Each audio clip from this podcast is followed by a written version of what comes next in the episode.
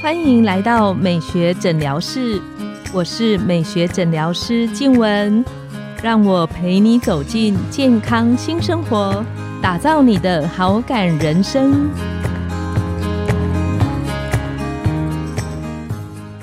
欢迎光临，我是你的美学诊疗师静文，让我陪你练习好感人生，走进健康新生活。今天我们非常开心，邀请到一日生活的高伟成副总经理。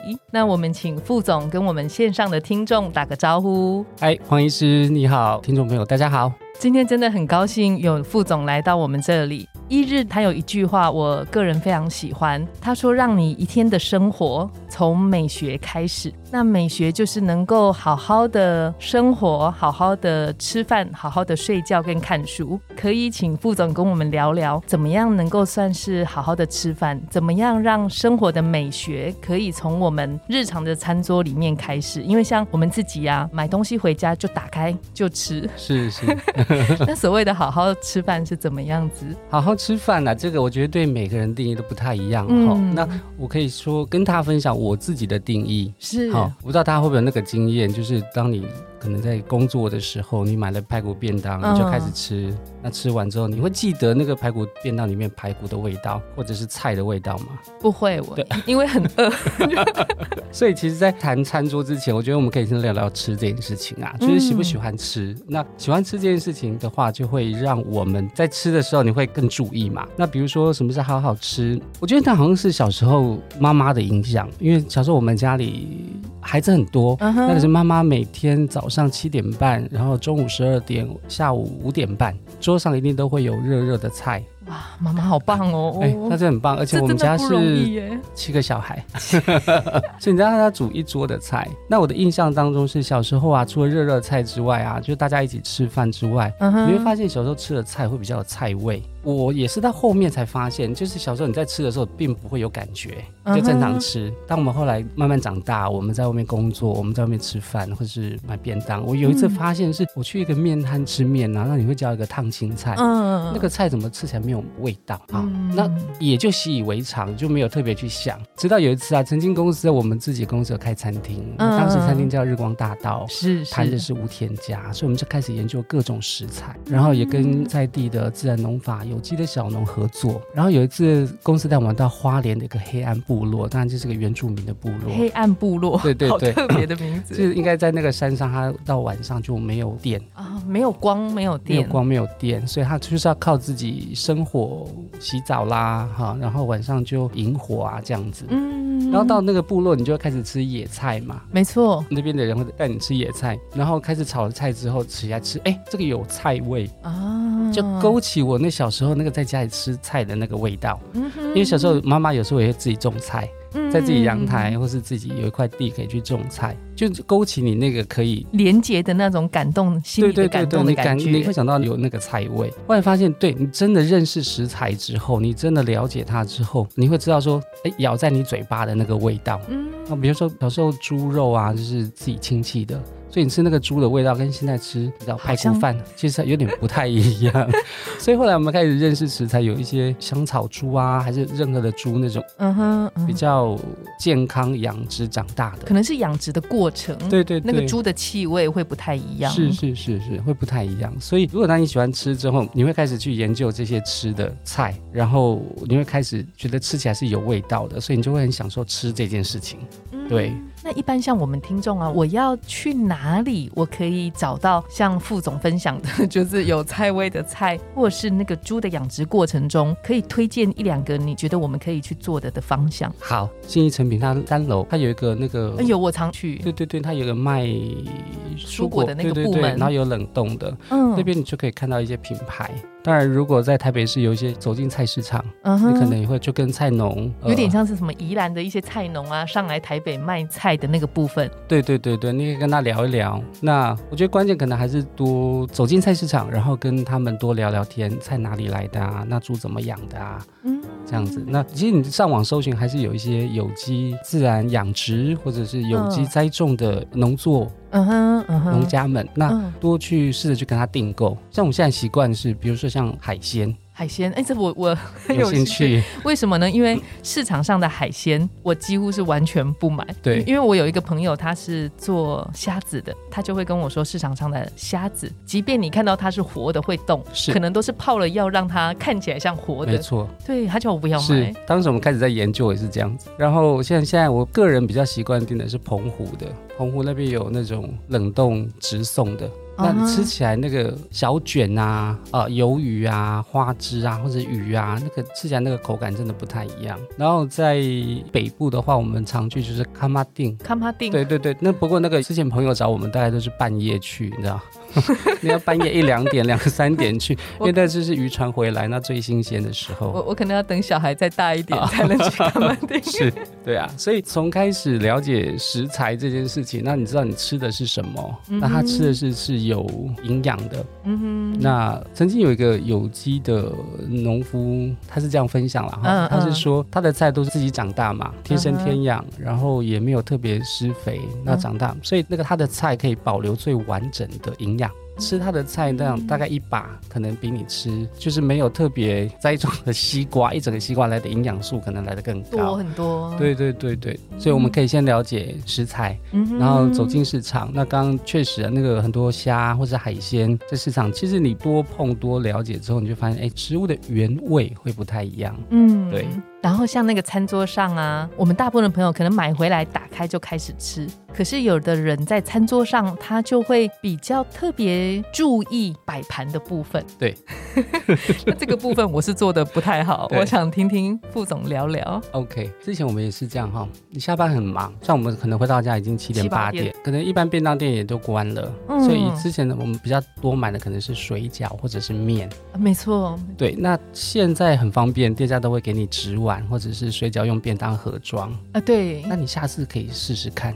你买了水饺，买了面之后回去之后，放在你自己的碗里面，就把它倒出来，把它倒出来，对，放在你自己的碗里面，你会多一个感觉，那是好像你在家里自己煮的，或者自己的习惯的餐具。我觉得那感觉又不太一样哦。那当然，如果有机会买便当回来，你也不一定是便当就这样吃，你可以把它稍微装在一个盘子上，主菜摆好，三个小菜摆好，饭摆好，然后这样子，你就会开始会去吃它，然后你。会去感受它食物的味道。那关于摆盘，我常常在看，比方说之前副总分享的餐桌上的一些照片，还有有些朋友他们家里的那个吃饭的时候的场景。对我就在想，怎么别人的摆盘看起来好像很有味道？那个可以怎么样开始练习？好，这个很难，对不对？这个很难，这个其实对我来讲也是后来慢慢学习的。那当你感觉不太一样的时候，其实吃起来真的会不太一样。后第一件事情是啊，我觉得可以去选择你喜欢的餐具，自己喜欢的餐具。对你一定会有你自己喜欢的餐具的风格。好，你喜欢有的人喜欢全白的，有的人喜欢带有手感温度的，比较粗糙面的，有的喜欢比较日系简约的，都好。其实就是你喜欢的餐具。那那个餐具它这样子一个系列下来，你会觉得色香味嘛？嗯，那。看起来的状态就不太一样，那这是第一个，我觉得可以做。那第二个就是刚刚说，对于外带的食物啊，你可以把它用你自己的喜欢的餐具把它放起来。嗯哼，你知道我一个朋友，我们去海边，你知道夏天我们喜欢晒太阳，去海边，海边你可能会带气泡水，没错，你会带白酒，你会带一些水果。又带饼干，天哪！你知道我们到了现场之后，他就拿两大袋的东西下。我想来海边怎么这么麻烦？不是在一个那个海滩巾铺在沙滩上就好吗？就是玩水啊、晒太阳啊这样子。等他把两条海滩巾铺上来之后，他拿出一个木板，木的砧板，大片的，拿下来两个高脚杯放下来，然后一个要开车的喝气泡水，另外一个不用开车的喝白酒，然后就把水果摆出来，然后带了一个碗。漂亮的绿碗，玻璃的，然后呢，就把洋芋片放进去，摆在沙滩上这样吃。洋芋片用塑胶袋装的时候吃的口感，跟放进漂亮碗的感觉，哎，就又不一样。这是真的，这是真的。所以你下次如果在家里晚上你喝点小酒啊，那个蜜饯呢，用 蜜饯你用个平盘放出来。那如果你放洋芋片或者你吃可乐果，你用个碗把它装起来，漂亮碗装，那个吃起来感觉又不太一样。我说那个摆盘，当然我是跟他学习，然后呢，我们到海边去，他把这些器具都带去。我想对不起，我不觉得麻烦。你知道，像我们这种很务实的人，就会会带塑胶碗啊、塑胶杯啊，想说哎，这么麻烦，随便就好了。对对，可是那个当下你在海边的那两个小时或三个小时，你感受又不太一样。嗯，因为我我觉得那个就是在家的那个亲近感跟愉悦感。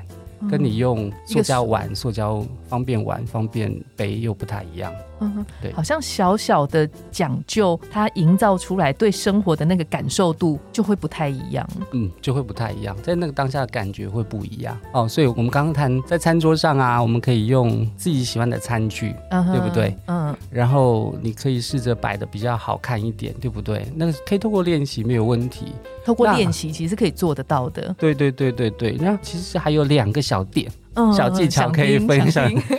第一个就是你可以让你的餐桌上有花，鲜花。当你餐桌上，比如我们两个这样子对坐，或者是一家人四个这样坐，然后你旁边有一束花在那里。然后再配上你的菜，感觉又不太一样。那现在我觉得台湾的花农很厉害，其实现在鲜花回去都可以放很久，或者是到市场去买兰花。之后有机会再请副总跟我们分享，是就是花到底怎么样可以放很久？我的花 都放不久就。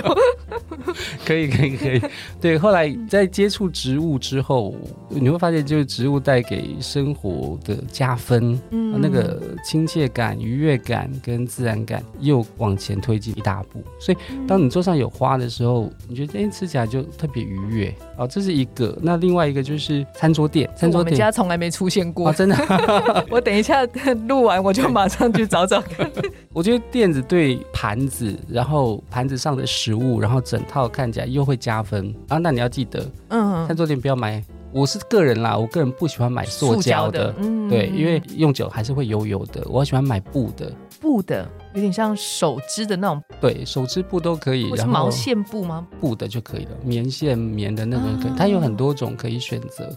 那一样你可以选你喜欢的，然后或者是搭配你的餐具，那你可以有不同的颜色这样配起来。对，那我觉得那个对于用餐的温度感又不太一样。今天学到很多，我要立马开始练习。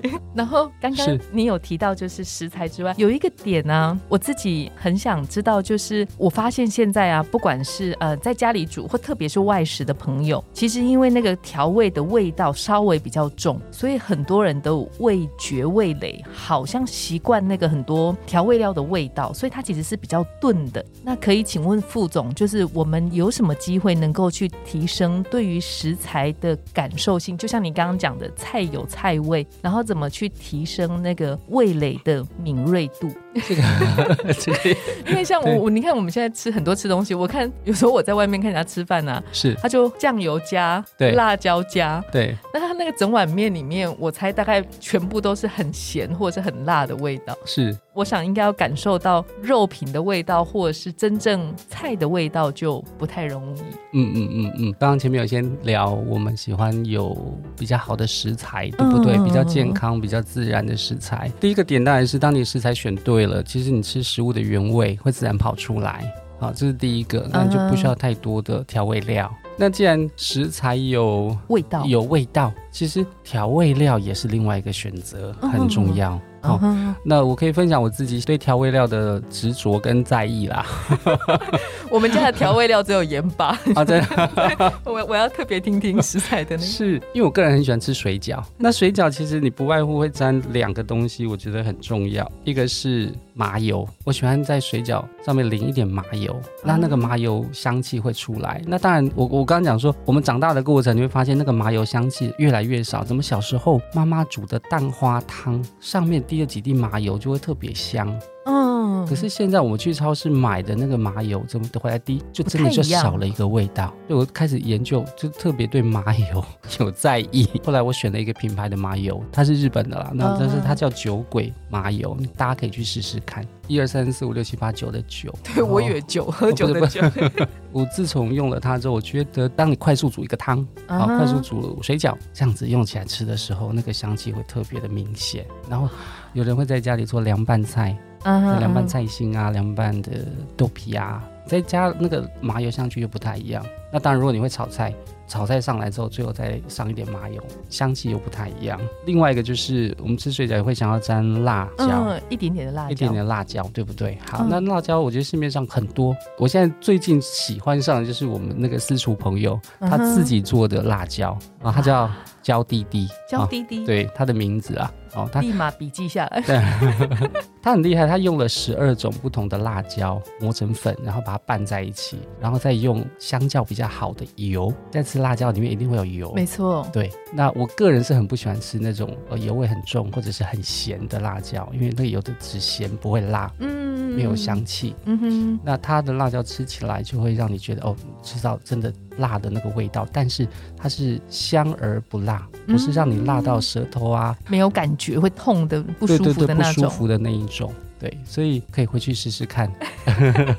今天我特别带来送真的我很期待。今天我们从副总分享的这些部分呢，我们有很多的学习。那可不可以请副总针对于我们这一个日常餐桌去营造生活美学的这个分享里面做一个小小的总结？好，对于吃的这件事情，餐桌的这件事情，我觉得吃饭当下心情很重要。但日常很忙，那如果有空下来的时间，下班回家的时候的时间，或者是早上可以起得早一点的早餐的时间，把时间留下来，把手机收起来，那用当下的心情去好好感受食物。那有机会的话，走进菜市场去挑你自己喜欢的菜。挑你知道菜的来源的事情，用食物去触动味蕾，去品味日常围绕在生活的每一天的好故事。哇，非常谢谢副总今天的分享。嗯，我自己也有非常多的学习，还可以吗？非常好，我等一下我立马就要去做这些事。那我们这一集的节目来到了尾声，拥有好感人生就从今天开始，每周一、三、五晚上十点。带你从日常的好感练习，共创健康美学新生活。美学诊疗室，我们下次见，拜拜。